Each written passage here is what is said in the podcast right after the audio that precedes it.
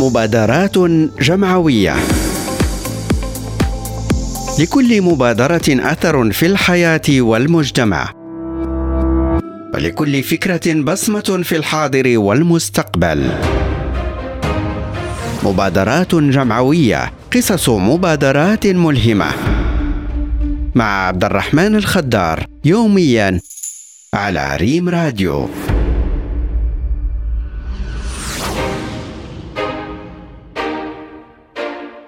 استجابة لحاجة مدينة إنزغان وتفاعلا مع نداء ومطلب عديد من أبنائها الغيورين والملحين على ضرورة وجود إطار جمعوي يستقطب الفعاليات ويجمع الكفاءات العلمية النشيطة في العديد من الميادين التي تزخر بها المدينة. تأسس مركز أطلق عليه مركز وادي سوس وذلك بتاريخ 13 دجنبر 2009 والهدف هو تعبئة طاقات مدينة إنزغان المهتمة بقضايا البحث الثقافي والإبداعي والاشتغال في ميدان التنمية بمختلف أبعادها ومجالاتها وتنسيق وتوحيد جهودها وتوجيه وتحفيز قدراتها وتفعيل أدوارها من خلال إطار قانوني ووفق برنامج أوراش عمل وتوفير فضاء لتبادل الآراء وإنتاج الأفكار وإبداع مقترحات مشاريع تؤدي دورها التفاعلي في دعم التنمية المحلية لمدينة إنزغان وتسهم في ارتقائها الحضري وتمكينها من شروط جودة العيش فيها لمركز وادي سوس أهداف عدة منها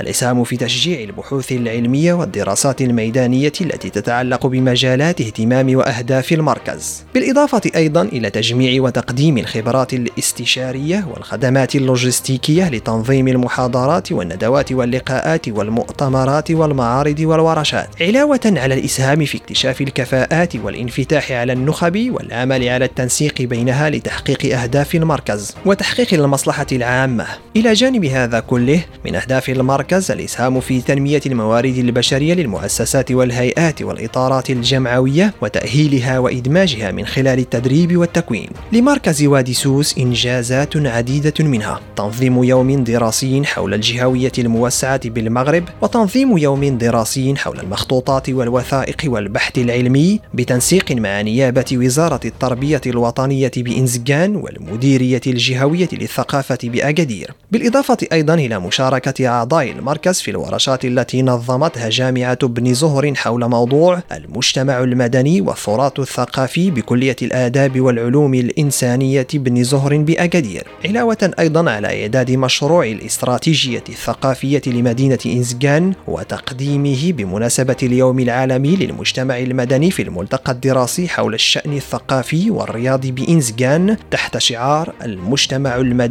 شريك أساسي في التنمية المحلية. مركز وادي سوس يقوم على مبادئ ثلاثة وهي الاستقلالية والنزاهة والإتقان.